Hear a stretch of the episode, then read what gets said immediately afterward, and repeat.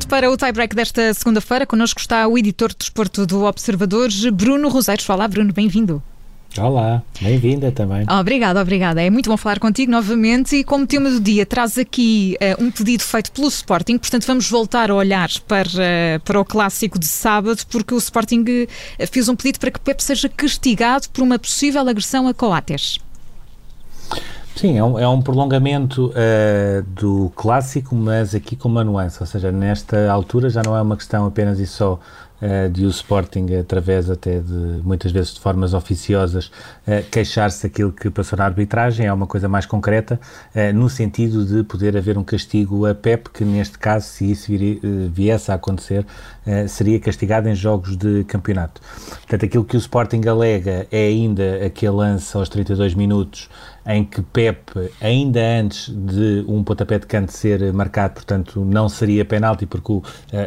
digamos assim, o jogo estava parado e não haveria razão para isso, uh, mas na altura desse lance, o Pep toca efetivamente com a mão na cara de Coates. E aquilo que os responsáveis do Sporting entendem é que ao contrário do que aconteceu uh, num lance na segunda parte uh, entre Giovanni Cabral e Otávio, uh, Pepe vai com, com, a mão fechada, portanto dá um murro a Coates e que isso é o equivalente a haver uma agressão. Portanto, nesta altura,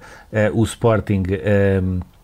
pediu esse uh, auto de flagrante delito, é assim o nome técnico, à Comissão de, de Instrutores da Liga. A Comissão de Instrutores da Liga tem agora até quinta-feira, porque o prazo são três dias, para dizer se considera que existe ou não matéria de facto, ou seja, se considera que pode ter ou não havido uma agressão uh, de Pep a Coates e caso isso venha a acontecer, caso uh, se conclua que existe matéria de facto, depois será aberto um processo sumário pelo Conselho de Disciplina da Federação que aí sim poderá uh, ou não castigar o Pep. Não deixa de ser curioso também que tudo isto acontece num jogo que termina com o Pep a, ser o jogador do Futebol Clube do Porto que foi a Flash Interview falar depois do jogo e quando lhe perguntam sobre a exibição fantástica do Diogo Costa, ele responde uh, eu podia estar aqui a queixar-me de um penalti sobre mim que não foi marcado, mas prefiro não entrar por aí porque isto foi um jogo bem disputado, com as duas equipas a procurarem a vitória e acabou por ficar uh, empatado. Não deixa de ser curioso uh, aquele que acabaria por ser o grande inter interveniente e ainda hoje é embora de forma indireta, uh, de, de, deste clássico, dizer que queria passar à frente em relação à parte da, da arbitragem uhum. uh, e depois acabar por saber, 48 horas uh, depois do clássico, que poderá eventualmente ser, ser alvo de um castigo. Parece-me que é algo que nós vamos começar a assistir. As primeiras quatro jornadas foram relativamente calmas no nosso campeonato. Uh, mas uh, parece-me que já, já estamos habituados a que seja assim, uh, muito jogo na secretaria, vamos ver até que ponto é que o Sporting poderá ou não ter razão e até que ponto é que o Pep poderá ou não ser castigado. Bom, vamos continuar a acompanhar tudo isto e no tie-break. Escolhemos também sempre um número do dia, neste caso escolhes aqui o zero, ligado aos bastidores da estreia de Cristiano Ronaldo em Old Trafford, com dois golos na, naquela que foi uma goleada frente ao Newcastle. Sim, o zero para se perceber, ou seja, uh, podíamos simplesmente falar uh, dos dois golos que o Ronaldo marcou, ainda para mais uh, decisivo, porque ele faz o 1-0 e depois o 2-1 para colocar o Manchester United na frente. Uh, mas eu trago aqui este número zero para uh, falar do peso que Cristiano Ronaldo consegue ter, inclusivamente em equipas com tantos internacionais e com tanta história como é o Manchester United. Esta história foi contada pelo Lee Grant, ele é um guarda-redes menos conhecido uh, de segundo plano que esteve como suplente neste jogo com o Newcastle, apesar de ser o terceiro guarda-redes atrás do, do e do Dean Anderson, e aquilo que ele conta é quando a equipa se concentrou na sexta-feira, na véspera do jogo, uh, frente ao Newcastle, uh, que é uma coisa normal, ou seja, uma espécie de, de estágio. Uh, a equipa costuma fazer o jantar e depois tem uma zona de sobremesas onde tem tarte de maçã e brownies com, com creme. E aquilo que o Lee Grant contou numa entrevista ao Talksport é que, por haver Cristiano Ronaldo lá, todos os jogadores que costumam ir comer sobremesa a seguir ao jantar eh, não o foram, portanto ninguém teve coragem para ir tocar, muito menos nos brownies, que até foi uma parte curiosa de claramente é alguém que sabe o que é que, como é bom os brownies e como é normal irem lá buscar no final do jantar. Ninguém teve coragem. Houve até um jogador que ele não disse o nome, uh, que lhe perguntou inclusivamente o que é que tinha o prato de Cristiano Ronaldo e a resposta dele foi é um dos pratos mais limpos que eu já vi, porque tudo aquilo que está naquele prato é, é saudável. É saudável. Uhum. E além disso, já depois, já depois do jantar, uh, falou também uh, da, da questão da praxe, que é uma coisa normal, ou seja, Varane fez, o Jadon Sancho fez,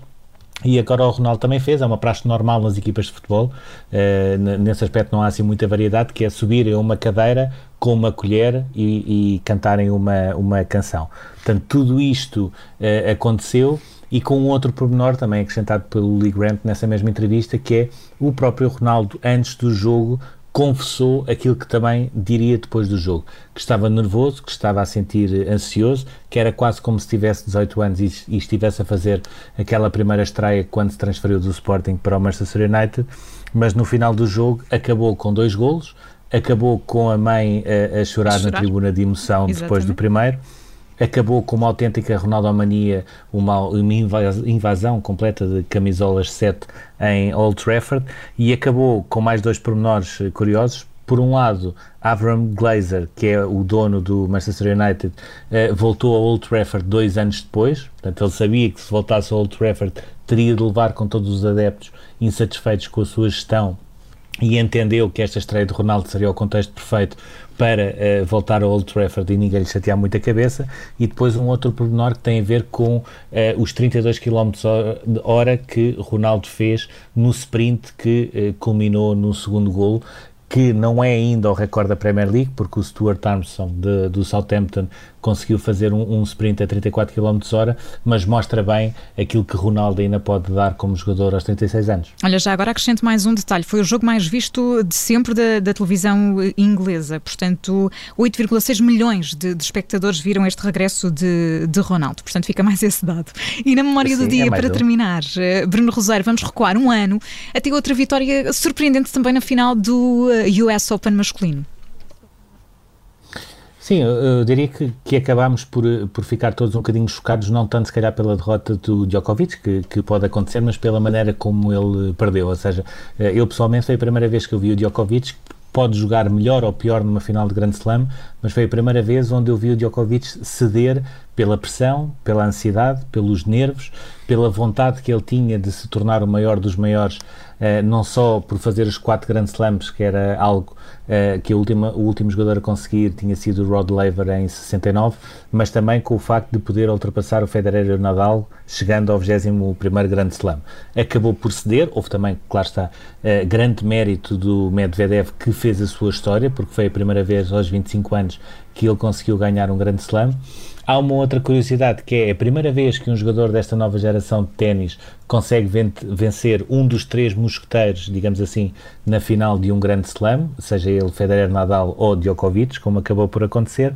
E um, se recuarmos um ano, tivemos o outro grande slam que não tinha sido ganho nem por Federer, nem por Nadal, nem por Djokovic, que caiu para Dominic Thiem, onde também aí se fez história, exatamente há um ano, porque foi a primeira vez em 70 anos que o US Open teve um vencedor que perdeu os dois primeiros uh, sets e depois conseguiu ainda fazer uma recuperação num jogo que foi fabuloso, onde no final o Dominic Thiem uh, já estava a bater as bolas já com câimbras e notava-se claramente que ele, em termos físicos, já tinha quebrado, mesmo uhum. assim conseguiu aguentar, acabou por ser ele e não o Zverev a, a, conquistar esse grande slam, mas isto é também uma mostra que, uh, seja pela, pela, pela persistência, seja pela, pela própria resistência da idade, seja pela qualidade, seja Dominic Thiem, Medvedev, Zverev, parece-me, seja de Tsitsipas também, uh, que teve na final de Roland Garros, temos aqui uma nova geração que me parece que está pronta para assaltar, digamos assim, o trono de Federer, Nadal uh, e Djokovic, havendo essa questão no Open da Austrália em 2022, que vai ser o primeiro grande slam, de perceber se este US Open foi apenas um acidente de percurso antes de Djokovic conseguir confirmar que poderá ser o maior dos maiores, ou se foi o início de um novo ciclo com a nova geração a conseguir também chegar às finais e a conseguir ganhar. É esperar para saber. O editor de desporto do Observador, Bruno Roseiro, juntou-se a nós no Tie Break, a primeira edição desta semana. Bruno, muito obrigada. Até já. Bom trabalho. Obrigado. Até já.